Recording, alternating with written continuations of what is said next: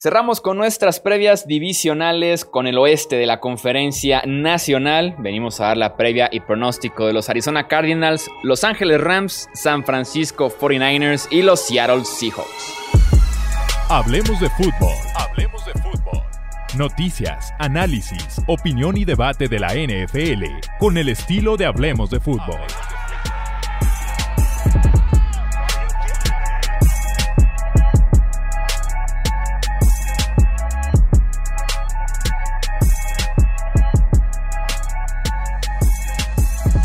¿Qué tal amigos? Bienvenidos a un episodio más del podcast de Hablemos de Fútbol. Yo soy Jesús Sánchez y es un placer poder venir aquí a platicar, a darle el cierre ya a estas previas de temporada con la última división, el oeste de la conferencia nacional, que para muchos pudiera ser Fácil, fácil, una división top 3 en la NFL en cuestión de nivel en este 2020. Ya veremos cómo vamos aquí con los pronósticos, con las previas y con todo eso. Me acompaña, como en los episodios anteriores, mi amigo Alejandro Romo, que es parte aquí del staff del podcast de Hablemos de Fútbol. Romo, bienvenido nuevamente. ¿Qué tal, Chuy? Muchas gracias. Y ya sabes que para mí siempre es un placer estar por aquí, platicar de fútbol, sobre todo esta dinámica que hemos estado haciendo de las eh, de las predicciones de las divisiones que han estado bastante entretenidas. Entonces, bueno, ando listo con todo. ¿El oeste de la NFC, la mejor división de la NFL, sí o no? Yo creo que sí. probablemente sí. Eh, también nos acompaña Tony Álvarez, ya lo escucharon ahí respondiendo a la, a la, pregunta del oeste. Ya saben que Tony es corresponsal de ESPN en Tijuana y también parte de la cadena de deportes. Tony, bienvenido. Y ya dijiste que probablemente sí. Sí, sí, un saludo para los dos y todos los que nos están escuchando. Yo creo que sí, porque les soy sincero, ahorita vamos a profundizar. No, no sé a quién poner, eh, dejen en primer lugar, en último, y aún así el último va a estar eh, con un muy buen nivel. Yo creo que va a haber ahí sorpresitas por, por este 2020 en el oeste. Ahorita, ahorita profundizamos. Yo si tuviera que elegir una división que por ahí le pudiera competir, pero es como, es como un gusto muy Ah, personal, siempre he sido muy fan del sur de la NFC porque dan muy buenos partidos entre ellos mismos y pues han representado muy fuerte en la postemporada recientemente. Pero si tuviera que elegir para el 2020, creo que sí tenemos la mejor división en el oeste, tanto en el nivel del primer lugar y como dices, el nivel del último lugar, ¿no? No hay como que un equipo que esté tan tirado para 100% seguro el top 5 del draft, no lo veo con esta división. No, es que también digo, vamos a hablar de los que ya conocemos y de los que ya están ahí establecidos, pero yo creo que los Cardinals pueden levantar la mano, hay elementos interesantes. Ahorita, ahorita vamos a, meternos de lleno. Sin embargo, sí hay, hay motivos para pensar, ¿no? Que esta, esta división nos va a poner, eh, la verdad, a analizar demasiado y a competirle a otras en la conferencia. Vamos a empezar justamente con Arizona. Adquisiciones de los Cardinals. Tenemos a DeAndre Hopkins, uno de los mejores trades de este offseason. Y los linebackers de Bondre Campbell y también de Von Kennard, un poquito más enfocado este último en el pass rush. Entre sus bajas, el corredor David Johnson, que fue parte del cambio de DeAndre Hopkins. El wide receiver Damir Bayer, que tiene un rol interesante en anteriores temporadas. Sus picks del draft, en el primero, en primerita ronda, fueron por Isaiah Simmons en el top 10, una excelente selección por parte de Arizona. Tenemos a los Cardinals. Eh, como este equipo que para muchos pudiera ser la sorpresa, ¿no? Eh, Kyler Murray que viene de ser el novato ofensivo del año, ni se diga de Andre Hopkins la clase de wide receiver que es, Cliff Kingsbury, este head coach que dio mucho de qué hablar la temporada pasada, también dio mucho de qué hablar durante el draft, con una cierta fotografía media polémica, porque es como lo nuevo en la NFL, ¿no? El coach joven, súper innovador, con una ofensiva muy de colegial y que puede explotar ahora sí en conjunto esta ofensiva de los Cardinals. Romo, ¿cómo ves tú esta ofensiva de Arizona? ¿Crees que despegue? ¿Crees que se meta ahí entre las 5 o 10 mejores este año en la NFL? Fíjate que eso que dijiste ahorita de que se puso como de moda que, agarren a un coach joven con mente ofensiva como para construir un equipo. Fue, fue un trend bastante interesante que salió hace un par de años, que bueno, eh, todo esto fue resultado a partir de, Sean McVay, del éxito de Sean McVay en, los Rams, ¿no? Eh, y a mi parecer es el único coach McVay que ha cumplido las expectativas y más, porque en el caso de Cliff, a pesar de que me gusta su, eh, sus esquemas ofensivos, su, o sea, lo que él intenta hacer, no se me hace todavía que esté listo para ser un head coach de la NFL. Y, o sea, siento que, lo intentaron saltar muy rápido de, colegial por, por el mismo hecho de lo que dijimos de la moda. Y tengo, tengo dudas realmente de saber si este Kyler Murray está en la mejor posición para desarrollarse como, como quarterback del NFL por el hecho de la poca experiencia de Cliff Kingsbury. Pero yéndonos al equipo, me gusta bastante lo que tienen. Este, me, gustó que por fin se deshicieron de, de, una maldición que tenían por ahí, que era David Johnson, que a pesar de que fue muy bueno en su momento, ya se sentía que era un jugador que los estaba deteniendo porque se enfocaban en, en darle el balón a él y lo único que hacía David Johnson era digamos que dejarlos colgados porque ya, se le, ya no se veía con elusividad, se lesionaba mucho, etcétera. Y bueno, en eh, fuera de eso, me parece que han estado construyendo algo interesante a la ofensiva. Este, digo, traer a de Andre Hopkins es una de las mejores cosas que puedes hacer en, en un off-season. Y creo yo que Kyler Murray va a ser uno de los 10 mejores quarterbacks esta temporada, Chuy. Sí, Murray que cerró fuerte la campaña pasada Creo yo que sí, creo que lo empujaron un poquito por ser coreback para el novato ofensivo del año. Creo que no, creo que fue buena su temporada de novato, más no fue espectacular como para recordarse durante muchos tiempos. Eh, no sé, no me cumplió tanto eh, en ese sentido Kyler Murray.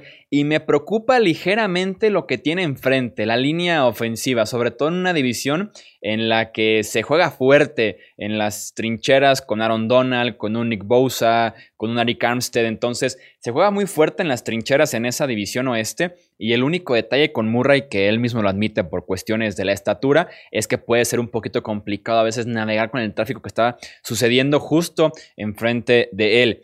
¿Crees que este sea un problema para la ofensiva, Tony, o confías al 100 en Murray y el talento alrededor de él? En, en términos generales, creo que no será un problema por la movilidad de Keller Murray, la habilidad que tiene de extender las jugadas y ahora con la incorporación de DeAndre Hopkins, como bien decía Alex, eh, no solamente traes a DeAndre, te deshaces de David Johnson, o sea, es una excelente, excelente forma de, fortalecer a tu equipo. Kenyon Drake es un buen corredor que ya tenía ahí eh, desde la temporada pasada y que ahora va a ser el uno eh, en esta ofensiva. Entonces, va a ser muy interesante cómo en todo esto todavía encaja alguien como Larry Fitzgerald, que si bien es veterano, dan buenos números todavía. Pero con DeAndre Hopkins ahí, evidentemente va a ser tu wide receiver número uno. Con Keller Murray, con su movilidad, creo que su brazo es decente para esta ofensiva que yo también coincido ahí con ustedes. Eh, Cliff Kingsbury no soy tan fan de él. Sin embargo, es como el trend, ¿no? De, lo del coach joven, el quarterback joven, y ahora con estos receptores y esta ofensiva que puede ser muy buena, también siendo lo más débil eh, la línea, pueden extender las jugadas con su velocidad y capacidad de, pues ahora sí que eludir a los defensivos. Del otro lado de la pelota es donde no estoy del todo convencido. Es una buena defensa, pero hasta ahí hay elementos muy interesantes en la línea defensiva que acaban de llegar y que, que van a ayudar bastante. Corey Peters, Jordan Phillips, sin embargo, la secundaria me causa un poquito de problemas. Patrick Peterson sigue siendo un buen corner, pero no en el nivel en el cual lo vimos hace un par de temporadas todavía. Y quitando eh, a Patrick Peterson, hay otros elementos que no creo terminen de encajar en esa secundaria. Los linebackers son de un buen nivel, pero tampoco van a obtener muchos números en capturas de mariscal de campo en cuanto a la presión se refiere. Entonces creo que sí le van a hacer puntos a Arizona, pero la ofensiva va, a caminar por eso, por la capacidad física de, de Kyler Murray. Sí, yo con la defensiva, como la veo con Arizona, es, tiene muy buenos nombres individuales, tiene por ahí dos, tres jugadores que están cerca de la élite en su posición, pero como unidad me parece también un grupo que puede recibir bastantes puntos. Está Chandler Jones, que coincidimos que es pass rusher top 3 en la NFL, Romo hasta lo considera creo que top 3 defensivo en general, ¿no? Em, está Isaiah Simmons, linebacker prospecto brutal, y tenemos a Buda Baker como safety, pero las piezas alrededor de ellos creo que no son... Está muy lejos el nivel de este top 3 de estrellas al resto de la defensiva y creo que sí pudiera haber problemas, sobre todo, como dices, Tony, en la secundaria. La secundaria me preocupa con los Cardinals, Romo. Sí, así es. Y fuera de la posición de, de, safety, que es donde yo diría que los Cardinals, vamos, se han caracterizado por ser una, una fábrica de esta posición, que lo vimos en su momento con eh, Tony Jefferson, lo vimos con, algunos otros jugadores. Ahorita está Buda Baker ahí. Y bueno, tienen al eterno Patrick Peterson que ya poco a poco se va acercando a su, a su, nivel, ¿sabes? O sea, ya los años le van a empezar a pegar en breve, una regresión completamente natural.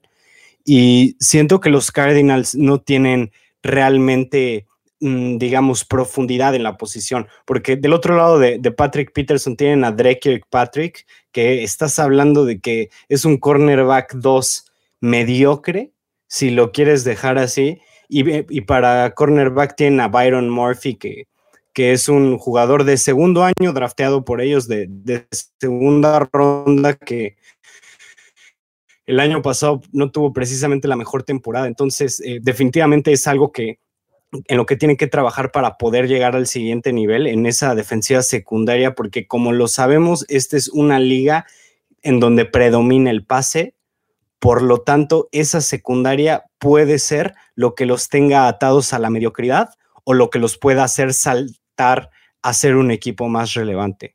Un jugador del que se esperaba bastante desde el año pasado fue Robert Alford, fuera todo 2019 y otra vez esperaba que diera ese paso Alford como esquinero número 2 o incluso esquinero número 1 y otra vez fuera por lesión todo 2020 no ha podido jugar en dos años en el desierto y si eso deja a Patrick Peterson y a Byron Murphy como los principales y Murphy la pasó mal como novato el año pasado como bien menciona Romo. Partidos de muchos puntos, seguramente con estos Arizona Cardinals.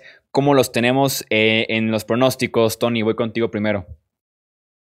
Me, llama la atención este equipo para verlo. Eh, seguramente van a poner algunos puntos de fantasy a la ofensiva, pero todavía les falta, ¿no? Eh, eh, un poquito para dar ese, ese paso en esta división, sobre todo. Los tengo 9-7, pero creo que el tener al último lugar, a mi entender, con 9-7 habla del nivel de todo el oeste de la Nacional. O sea, un equipo 9-7 es tu último lugar en la división. Correcto. No sé si sería como la primera vez en la historia que los cuatro estén por arriba de 500, ¿no? Fácil. sí. Eh, ¿Cómo lo tienes tú, Romo? Yo estoy entre 7, 9 y 8, 8. Tal vez me cargo un poquito más al 8, 8. Este, y no estoy seguro si van a ser el último lugar de su división o si van a ser los Rams, que bueno, ya en, en un ratito hablaremos de ellos. Pero eh, me gusta el proyecto, nada más que siento que le va a quedar el trabajo un poco grande a Cliff Kingsbury. Ojalá y no, ojalá y sea su, su respuesta, pero sí siento que van a tener eh, algo de mejoría con respecto al año pasado. Yo también andaba jugando ahí cerca de 500 mi pronóstico es 8-8. Creo que la defensiva la puede pasar mal en el front seven y también en la secundaria. Y confío en la progresión de Murray con DeAndre Hopkins, con Kenan Drake, que es un jugadorazo. Christian Kirk, que también pudiera tener una muy buena temporada de desarrollo para que tengan partidos cerrados. Y un 8-8 como un siguiente paso me gustaría para Arizona. Y tal vez ahora sí aspirar ya a un récord ganador, playoffs o demás. Eh, en años a futuro. Vamos hablando de los Rams de, Los Ángeles, que les cayó la maldición del Super Bowl después de perder el 53. Se quedaron fuera justamente de la postemporada con un año bastante eh, mediocre. Adquisiciones en Los Ángeles, el linebacker externo Leonard Floyd y el tackle defensivo Asian Robinson. Entre sus bajas, tenemos una lista de bajas bastante talentosa. Está Dante Fowler Jr., eh, el linebacker externo, el linebacker interno Corey Littleton, el esquinero en el slot Nickel Robbie Coleman, el safety Eric Weddle por retiro. Su draft empezó hasta la segunda ronda y fueron por el running back Cam Akers de la Universidad de Florida State.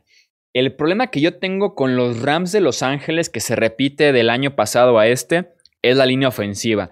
Creo que esa fue la gran diferencia entre los Rams 2018 y los Rams 2019 con que la línea ofensiva no empezó a bloquear tan bien tanto por tierra como por aire y es por eso que el resto de la ofensiva, entre otros aspectos, empezó poco a poco a venir abajo porque Jared Goff no es un coreback que sepa lidiar muy bien con el tráfico, con la presión y por eso es que pasó de 32 touchdowns y 12 intercepciones a 22 touchdowns y 16 entregas eh, de balón. Y ni se diga el juego terrestre con lo que pasó con las rodillas de Todd Gurley, que su era en Los Ángeles oficialmente acabó. ¿Cómo ves la ofensiva de los Rams Romo ahora que ya no está Todd Gurley aquí presente y que el peso está en los hombros ya de Jared Goff de ahora en adelante?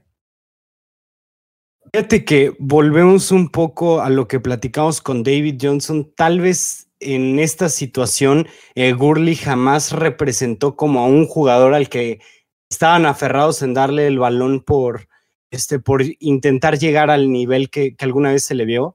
Porque Gurley pues, realmente sí fue un corredor que tuvo, eh, que tuvo ese nivel bastante alto por, por un buen tiempo. Entonces yo creo que van a tener que ponerse bastante creativos ahorita que eh, de, running backs tienen a Cam Makers y a Malcolm Brown, que realmente son un par de corredores del que sabemos muy, pero muy poco. Y la manera que Sean McVay va a tener que rediseñar su ofensiva a través de corredores que no tienen la dominancia, la elusividad, va a estar bastante interesante. Y fíjate que confío mucho en que lo va a hacer por la, por la capacidad ofensiva que tiene, que tiene este McVeigh. Y así como lo dijiste, va a caer un peso mucho más grande en los hombros de Goff, porque ya no va a tener su, su jugador eh, estrella a un lado de él que lo saque de problemas siempre, que consiga esas yardas que son tan difíciles, esa tercera y dos, esa eh, cuarta y uno que, que muchas veces se la tienen que jugar se le, va, se le va a complicar bastante a Goff no tener un jugador eh, tan dominante en su posición como lo fue Gurley en los años pasados, pero creo yo que tiene una, una buena ofensiva realmente. Me, me, gusta bastante su cuerpo de receptores, me gusta Robert Woods, me gusta Cooper Cup y en cuanto a Tyren, me gusta bastante Tyler Higby. Entonces siento yo que sí puede ser una ofensiva que se vuelva a rediseñar para convertirse en mucho más aérea, pero tendremos que ver la mejor versión de Jared Goff para que no tengan una regresión tan fuerte los Rams esta temporada. Sí, bien rodeado en ese aspecto sí está, como mencionas, Woods, Cup, eh, incluso el novato Van Jefferson ha sido de las grandes revelaciones del training camp en toda la NFL.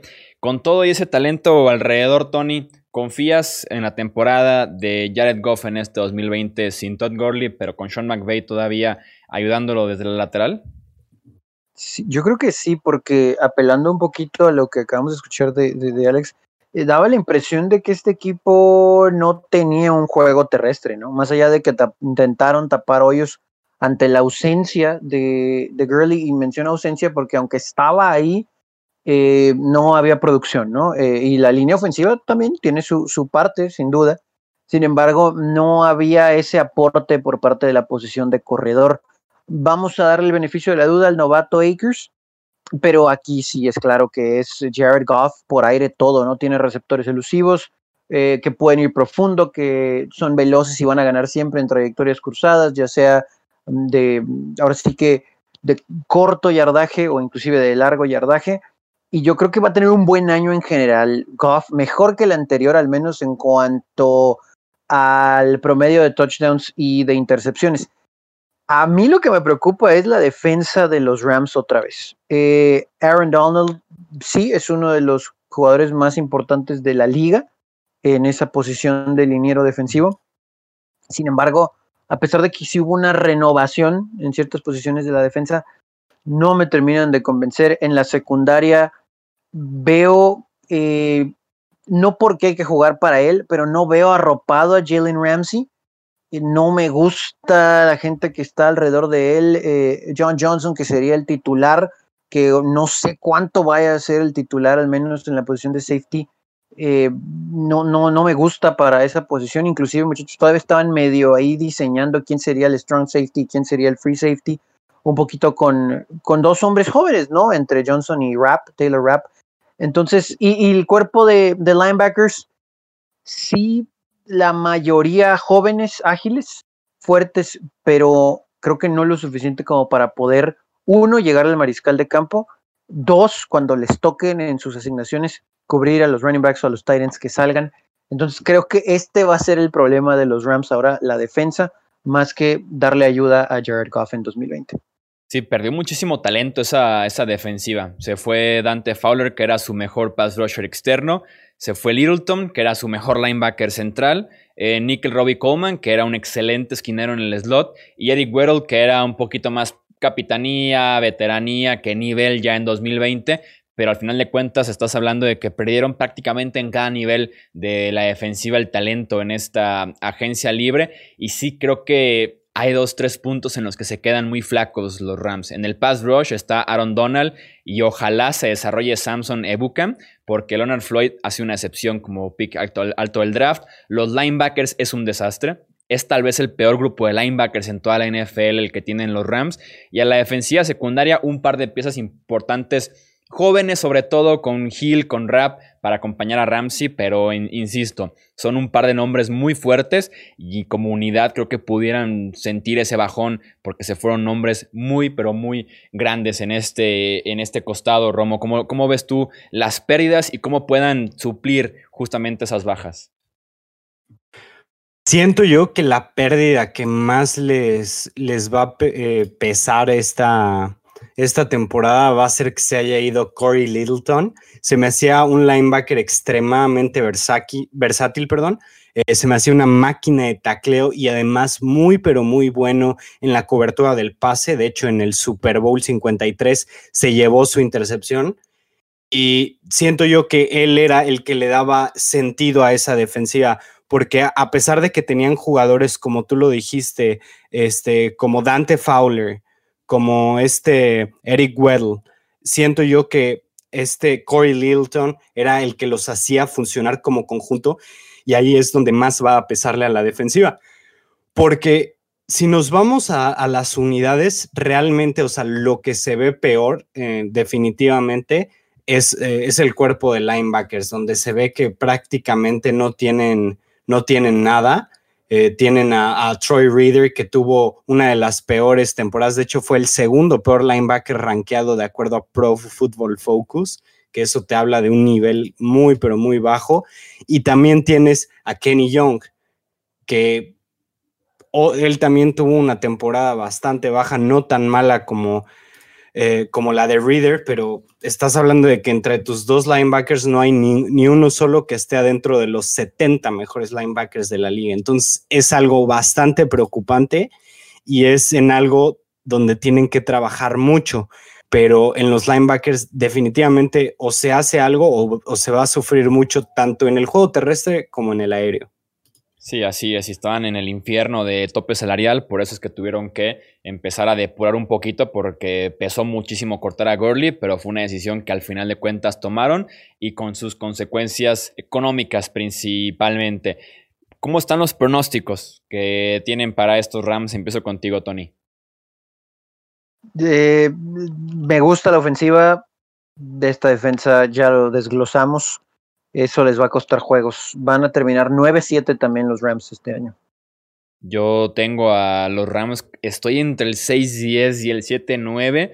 Creo que Sean McVay algo va a pensar. Creo que algo, algo pudiera pensar para sacar adelante esto. Los pongo 7-9, pero sí creo que es mi último lugar en esta división oeste. ¿Cómo los tienes tú, Romo? Hoy 9-7 a pesar de que no se tiene una defensa que se vea con mucha forma y que la ofensiva va a tener que cambiar mucho, confío en que Sean McVay va a sacar la chamba adelante. Me gusta mucho. Entonces yo creo que van a estar como el tercer lugar de la división oeste. Hablemos de San Francisco, este equipo que llegó hasta el Super Bowl, tiene ventaja de 10 puntos. y que simplemente no pudieron cerrar la pinza.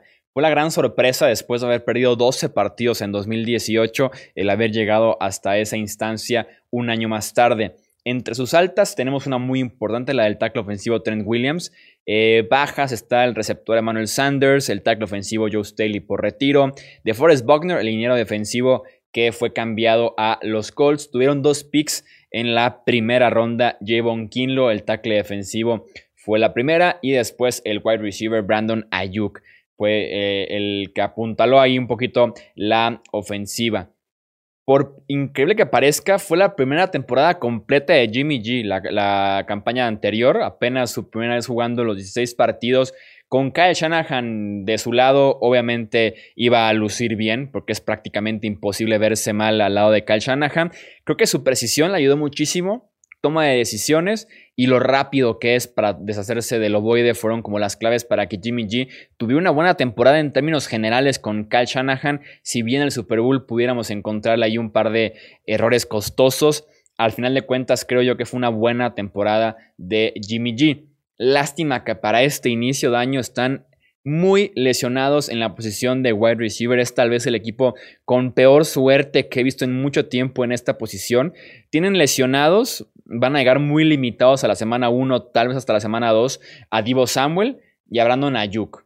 Eh, fuera todo 2020, JJ Nelson, Jalen Hurt y Tavon Austin.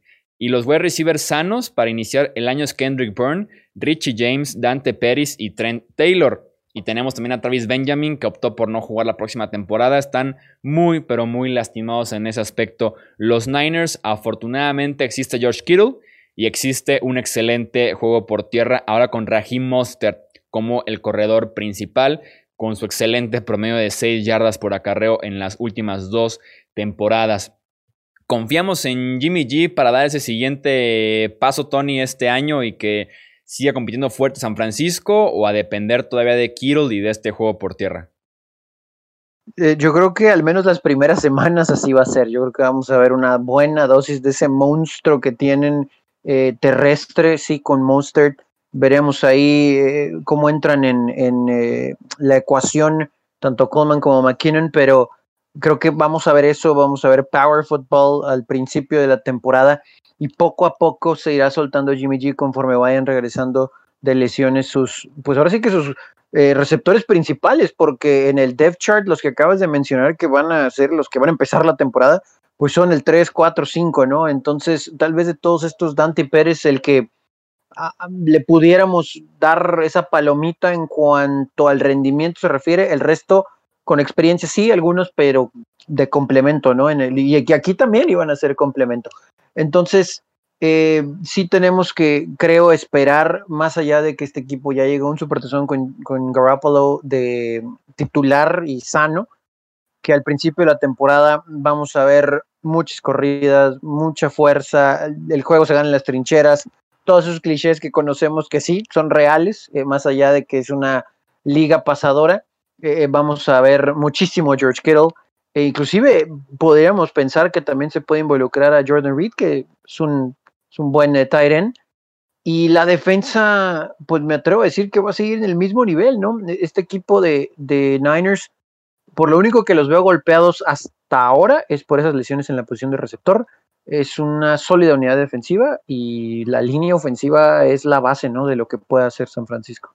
Sí, fuera de eso están completitos. Básicamente es la, el, retiro de Staley, que lo supieron el mismo día con Trent Williams, y el cambio de Forrest Buckner, que se convirtió en Javon Kinlo. Entonces el roster en ese aspecto está, está completito. ¿Le alcanza para el Super Bowl otra vez este año Romo con ese roster a, Kyle Shanahan? ¿O, qué esperarías de este, de este equipo?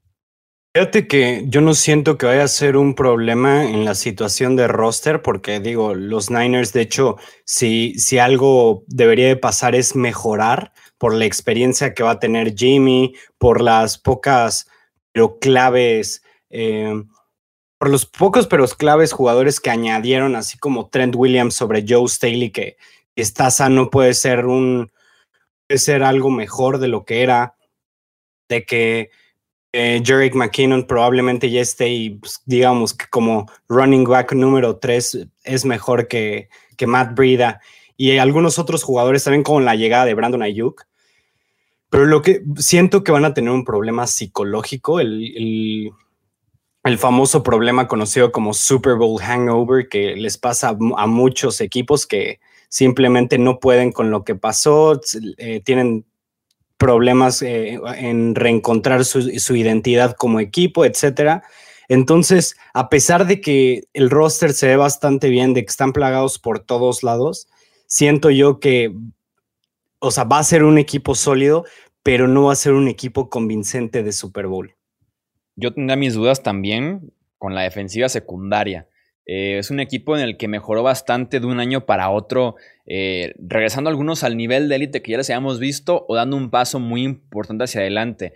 Y con la defensiva secundaria, Richard Sherman resucitó a ser un esquinero de élite la temporada anterior pero con 32 años es una posición que requiere demasiado de las piernas, de la agilidad, de la velocidad de recuperación. No sé si le alcance para un segundo año ese mismo nivel a Sherman. Y el puesto de segundo esquinero entre Emmanuel Mosley y Aquilo Witherspoon medio llevaban el barco, pero se empezaron a caer al final de la temporada. Entonces, creo que la secundaria pudiera representar ciertos problemas. Sería como un pronóstico que puede que Sherman no repita su 2019, que fue, insisto, de élite, fue esquinero top 5 la temporada pasada. Fuera de eso, insisto, es un roster súper completo, súper talentoso y muy bien trabajado y además está muy bien pensado para el estilo que quieren ellos conseguir en ambos costados eh, del ovoide. Tony, ¿les alcanza para regresar al Super Bowl, para regresar a postemporada o dónde los tienes tú? Sí, eh, es un muy buen equipo, pero no los tengo en el Super Bowl los 49ers. Creo que sí habrá momentos clave donde se verá eh, cierta inexperiencia en algunas posiciones, más allá de que en general eh, van a regresar la mayoría de, los hombres que tenían el año anterior como titulares. Creo que habrá un momentito donde tal vez el mismo Jimmy Garoppolo tenga que hacer una jugada y como lo vimos en el Super Bowl no lo hizo. Eh, algún detalle de bloqueo tal vez. Eh, ah, lo que mencionabas de la secundaria, por supuesto, tienes, toda la razón. Entonces creo que, creo que algo va a pasar en el camino que no va a dejar que este equipo llegue otra vez al Super Tazón. No los tengo tampoco profundo en los playoffs y de una vez lo aviento. No los tengo ganando la división tampoco pero sí van a estar en postemporada. Les va a alcanzar sus triunfos para meterse a playoff. Romo, ¿cómo tienes tú a este equipo de San Francisco? Los tengo 10-6. 10-6 en el récord. Ah, perdón, perdón. no, no, no, sí, sí, sí, de, una vez el récord, de una vez el récord. 10-6, segundo lugar y postemporada. y eh, ahora sí, Romo, ¿cómo los tienes tú? Fíjate que yo los tengo 11-5 postemporada pero siento que va a ser una historia tipo Rams o tipo Falcons un año después de, perder el Super Bowl, que simplemente no les alcanza para, para volver a, al nivel y, ahí es donde, va, donde se va a ver que, que sí estaban como incompletos emocionalmente, pero 10-6. ¿Y también entonces segundos lugares de la división? Sí, definitivamente pues vamos a coincidir en ese aspecto. También yo tengo a San Francisco segundo lugar de la división. Me sigue pareciendo un excelente equipo. En talento es de lo mejor que tenemos en la NFL. Me preocupa eso. Wide receivers, me preocupa un poquito la secundaria. Eh, y creo que la temporada anterior salieron demasiadas cosas bien como que entre que el nivel mejoró, un poquito de suerte, un poquito de que realmente los novatos, hasta Greenlow, el linebacker, jugó bien.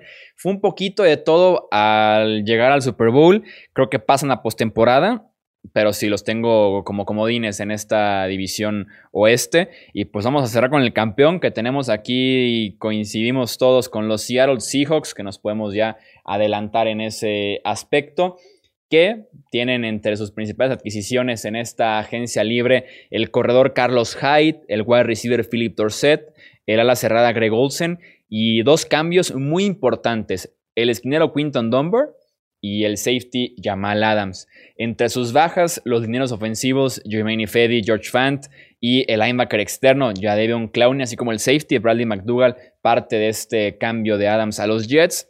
Y en el draft fueron por un linebacker con su primera ronda, que es eh, Jordan Brooks de la Universidad de Texas Tech. Vamos con argumentos cada quien de por qué los vemos como campeones de esta división oeste. Inicio contigo, Romo. ¿Por qué tienes a Seahawks como campeón de la división? Y de una vez, este, pues sí, argumentos completos de, con, este equipo. Fíjate que siento yo que Russell Wilson cada año juega mejor y de la manera en la que cerró el año pasado, creo yo que ya está listo para pelear por un MVP. Y sí, por muy loco que suene, de hecho él es mi predicción para, para llevarse el MVP este año, a pesar de que jamás se ha, eh, ha recibido ni un solo voto para esto. Pero bueno, confío en ellos también porque eh, mejoraron en cuanto a la línea ofensiva. Eh, no me refiero en cuanto a jugadores, sino me refiero a en cuanto al nivel que estaban jugando eh, lo han subido bastante, su cuerpo de receptores eh, se ve bastante sólido, espero muchas cosas de DK Metcalf este año.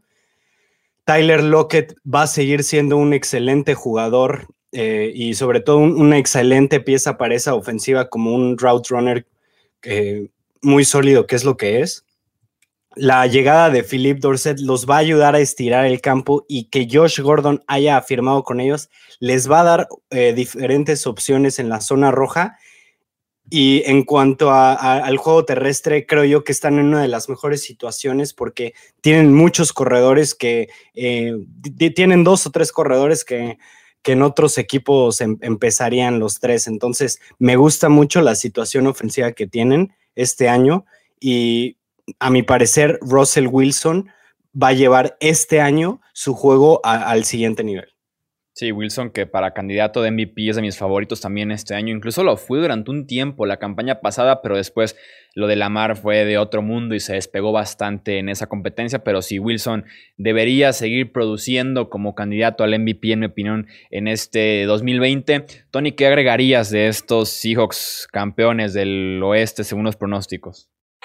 Esa es la palabra clave, agregar, eh, porque todo lo que dijo Alex coincido, le sumo los receptores que tiene, eh, ya sabemos lo que puede ofrecer eh, Tyler Lockett y también Philip Dorset, pero DK Metcalf el año pasado se convirtió en una bestia y solamente lo veo mejorando, la línea ofensiva es sólida, el juego terrestre, todo lo que dijo Alex de Russell Wilson y me voy a concentrar un poquito en la defensa que si bien no es la Legion of Boom en su mejor versión. Es una gran, gran, gran defensa. Creo que es mejor que la de los 49ers como unidad en general para el 2020. Es una línea defensiva tal vez no tan fuerte, pero se va a beneficiar de la presión y coberturas que puedan tener Bruce Irvin, Bobby Wagner, KJ Wright también es un muy buen jugador y la secundaria que ha batallado Seattle después de ese buen tiempo de LOB en tratar de concentrar un buen número de jugadores de alto nivel. Mencionaste lo de Quentin Dunbar. Eh, obviamente también está ahí Jamal Adams, que fue un gran, gran movimiento. Esperemos que esté contento él para que pueda jugar eh, concentrado al 100% sin estar pensando en cosas extra emparrillado. Pero esta secundaria es muy sólida. Eh, es el equipo a vencer Seattle. Va a haber detallitos de juego donde tal vez la química en general pueda notarse, pero o, falta de en un otro momentito seguramente podrían dividir con los Niners, tal vez con Arizona, pero los Seahawks son el equipo a vencer este año en el oeste. Sí, con Adams y con Wagner tienes ahí defensivos top 5, defensivos top 10 en la NFL básicamente. Preocupaciones que tuviera con Seattle sería el pass rush. Me hubiera encantado que se hicieran de Yadevon Clowney de regreso, que por ahí buscaran una opción un poquito más sólida que confiar en Bruce Irving de regreso en LJ Collier, su pick de primera ronda de hace una temporada y que ha quedado a deber un poquito también en ese aspecto. Creo que el pass rush les puede hacer falta, pero sí, linebackers y secundaria para atrás están muy bien cubiertos. Y también el problema de siempre que es la línea ofensiva, pero hasta se las arregla ya Russell Wilson para jugar bien a pesar de ellos. Incluso entre peor juega la línea, mejor juega Wilson al parecer. Y también el juego por tierra produce con todo y que los bloqueos no suelen ser los ideales semana a semana. No es la peor unidad, si es una unidad que está entre las 10 más débiles de la liga, pero se las arreglan porque ya conocen cómo jugar justamente con esta debilidad que año con año lo es. Hay un par de inversiones que si pudieran eh, rendir frutos temprano, pudiera mejorar sin duda alguna el nivel de esa línea. Fuera de eso, de acuerdo con ustedes, y son mis únicas preocupaciones que tuviera con Seahawks, y agregaría una que como que se les presta a veces, tienen derrotas a veces mm, muy sin sentido, o sea, que se van apaleados por Arizona o que dividen siempre con los Rams. O sea, tienen dos, tres derrotas al año un poquito sin sentido y que al final de cuentas les termina costando eh, por ahí un partidito de diferencia en el sembrado, entre ser campeón o no ser campeón, entre descansar o no. Pero sí, veo a Sierra un equipo muy fuerte, con experiencia, un muy buen head coach y que están listos, creo yo, para dar un paso importante este año en la, en la NFC. Ahora sí que ya nada más para redondear en números, ¿qué récord le pondrías, Romo, a estos Seahawks? 12-4. Se me hace que el año pasado ya se empezó a ver como la nueva eh, generación de Seattle, de, jugadores que, van a llevar a este equipo a un nivel más alto. Entonces me gusta un 12-4 y ponerlos de que muy, pero muy probable en final de la conferencia al menos. ¿Tú cómo los tienes, Tony? Sí, eh, yo también los tengo 12-4. Me gustan mucho los Seahawks este año y también los tengo muy, muy profundo en la postemporada. Yo estoy entre ese 11-5, un desempate a favor, 12-4 y sí, también prácticamente ronda divisional, final de conferencia y bien pudieran ser el representante de la NFC en el Super Bowl 55. Ya veremos cómo le va a estos Seattle Seahawks. Los leemos ahora ustedes en redes sociales, Twitter, Facebook, Instagram. Eh, compartan sus pronósticos para esta división oeste que se va a poner muy buena, va a estar muy interesante. Creo que entre ellos pudieran dividir eh, muchos partidos y brindarnos eh, encuentros bastante, bastante divertidos al aficionado que no es de esta división y que no va a sufrir con los partidos de estos cuatro equipos. Tony, un fuerte abrazo, muchas gracias nuevamente por estarte aquí en el podcast Hablemos de Fútbol. Yo un placer, como siempre, Chuy, Alex, platicar con ustedes de americano y ya a nada de que arranque la temporada por fin, la mejor época del año. Un abrazo, Romo, muchas gracias.